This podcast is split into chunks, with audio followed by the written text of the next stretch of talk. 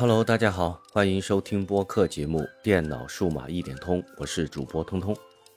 不知道大家还记不记得我那个安装了千兆宽带的朋友？前几天呢，他又来找我问问题了。他说他最近发现他下载东西的时候速度没有之前的快了，之前下载能够跑到八九十兆每秒的速度，但是现在的下载速度只有三十多兆。他问了好多人，说什么的都有，有的说和资源的热度有关系，也有的说他家里的网线不行，需要更换到超六类的。他想知道这到底是什么原因造成的。今天呢，我突然想到了这件事，发现他这个问题其实对于很多普通用户来说都没有搞清楚其中真正的原因，特别是在网线的选择上。类似于千兆网络必须要用超六类网线这样的说法，在互联网上非常的常见，所以索性呢，今天就开一期节目，再来聊一聊家庭网络布线和网速之间的问题。首先需要和大家普及一个小知识，那就是网络的带宽和下载速度之间的换算关系，因为这里面存在着一个 bit 和 byte 的换算关系。为了节省时间呢，我们直接说结果。在大多数情况下，下载软件标示的下载速度要乘以八才能够换算到实际的宽带速率。打个比方，如果你家里的带宽是一千兆，那么换算下来，你的下载速度就应该是一百二十五兆每秒。但这其中还会牵扯到传输协议以及数据校验的关系。我们通常在千兆的环境下，能够获得的最大下载速度一般在一百一十三兆每秒左右。然后呢，就是网线的问题。大家首先需要知道一点，和我们对于其他数据线的认知不同的是，网线的传输速度是以十的倍数来进行跳跃的，比如十兆、一百兆、一千兆和一万兆。当然了，还有二点五 G 这样的速率。为了方便大家的理解呢，这期节目我们可以直接忽略这个速率，因为它不会对后面要说的内容造成实质的影响。在说到这里之后，大家可能就会明白了，那就是如果真的是网线出了问题，它不支持千兆的传输速度的话，那么我那位朋友的下载速度是不可能有三十多兆的，因为经过换算，我们就知道，实际上三十多兆的下载速度。它所对应的带宽至少也有二百四十兆，既然超过了一百兆，那么必然网线就跑在一千兆这个速率上，所以他家里的网线是没有问题的。如果你家里不是正好在装修，而且我们家里的网络结构不是特别的复杂，就是通过光猫连接到无线路由器，无线路由器再连接到其他的终端设备的话。只要我们确定光猫和路由器都支持千兆的传输速率，那么网线究竟是超五类还是超六类，根本就不用去管，直接用前面提到的方式下载一个体积比较大的文件，就基本上能够判断出来网线是不是工作在千兆的速率下了。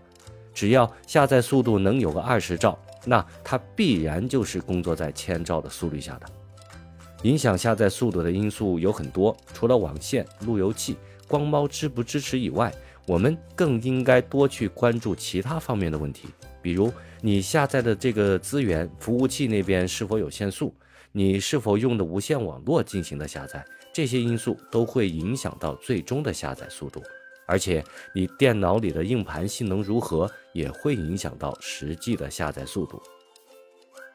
如果你有使用某雷这个下载软件的话，你可能会发现一个问题，那就是如果在下载的时候，它所连接到的用户或者是资源越多，你的硬盘的占用率就会越高。如果你用的是机械硬盘的话，那么就很有可能因为百分之百的硬盘占用率而造成下载数据没有办法及时的写入到硬盘里，那么实际的下载速度就会变得很慢。甚至是直接变成零了。因为时间还有一些，接下来我们再简单的说一说网线。为什么我之前不建议普通用户过多的去关注自己的网线是超五类还是超六类呢？因为从实际的家庭应用来说，既然都能够满足千兆的传输速率，那么为什么还要去纠结这个问题呢？当然了，有一个小知识，我认为普通用户们还是可以接触一下的，那就是如果我们的网线在线序上出了问题，那么它也是会出现不支持千兆这个情况的。如何去检查这个问题呢？网线的内部都有八根线，其中有四根是白色为底色，再加上一点其他的颜色的，比如白色的底色加上一点的蓝色。为了方便大家的理解呢，这根线我会把它叫做是白蓝色。我们可以直接观察网线两端的插头，把插头向外，有弹片的一侧呢向下，然后从左到右观察一下线的顺序。如果两头都是按照白橙、橙、白绿、蓝、白蓝、绿、白棕、棕。这样的顺序去排列的话，那么这根网线的线序就是没有问题的。如果线序没有问题，网线也不存在接触不良的情况，还是只能跑到一百兆的速度呢？这个时候我们才应该去考虑要不要换网线这个问题。超六类的网线为什么会被炒得这么火？我认为其中一个重要的原因，是因为很多人是在为了万兆局域网速度提前的去进行准备，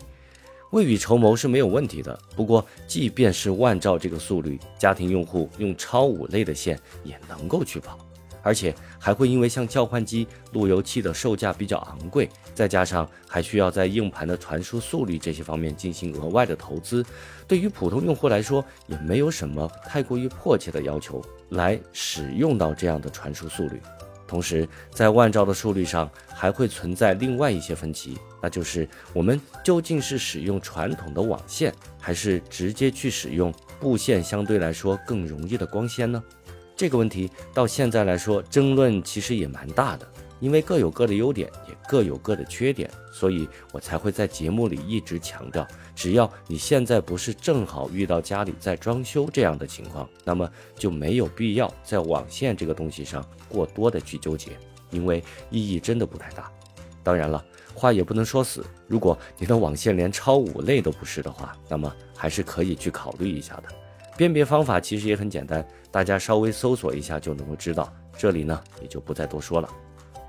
好了，这期的节目就到这里结束了。如果你觉得我做的还不错，那么关注、点赞、转发、订阅，请随便来一个。你们的关注是我持续更新的最大动力。这里是电脑数码一点通，我们下期再见，拜拜。